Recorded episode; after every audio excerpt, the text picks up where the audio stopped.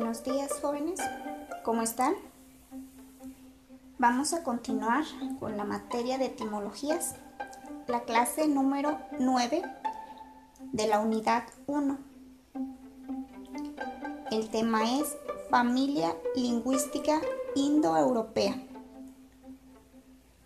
La familia lingüística indoeuropea es la más grande del mundo abarcando la mayor parte de los idiomas de Europa, América y de gran parte de los asiáticos.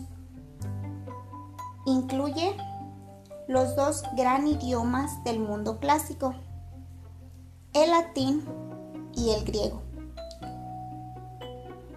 Esta gran familia lingüística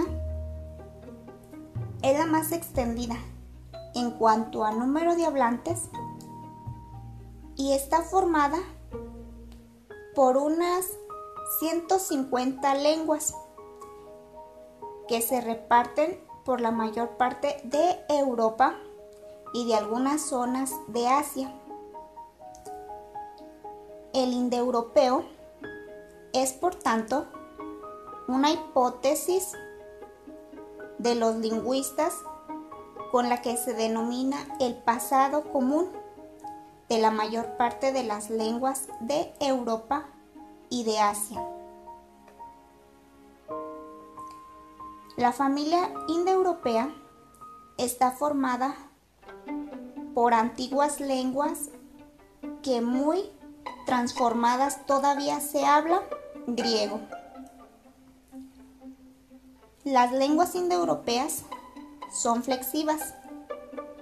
Como recordarás, estas lenguas agregan desinencias a la raíz o lexema para indicar el género y número, o bien las relaciones gramaticales entre palabras. El verbo en la familia indoeuropea es capaz de expresar diversos tiempos verbales, así como modos. Entre las principales familias lingüísticas se encuentran 11.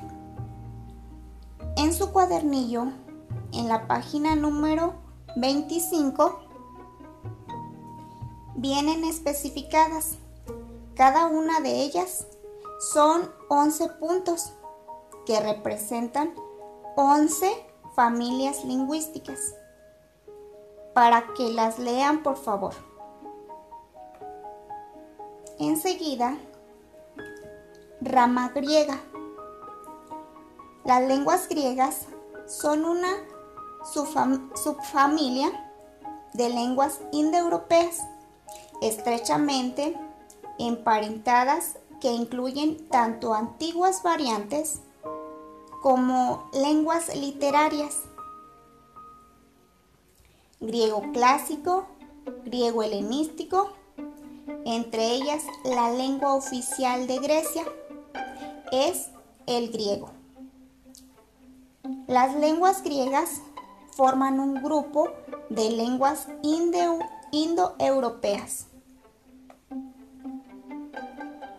Las lenguas griegas de la antigüedad se hablaban no solo en la antigua Grecia peninsular, sino también en las colonias, dando lugar a distintas variantes que conocemos en el periodo clásico y preclásico.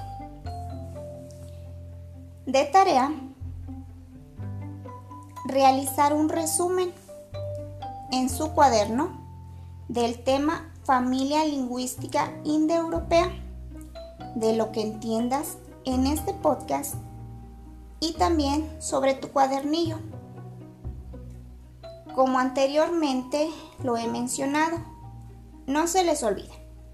Primero, en la hoja de su cuaderno, en la parte superior, el tema, la fecha del día de la clase y enseguida realizan el resumen. Si tienen alguna duda, ya saben, me dicen. Me envían sus comentarios y con gusto les contesto. Bueno, jóvenes, es todo. Gracias.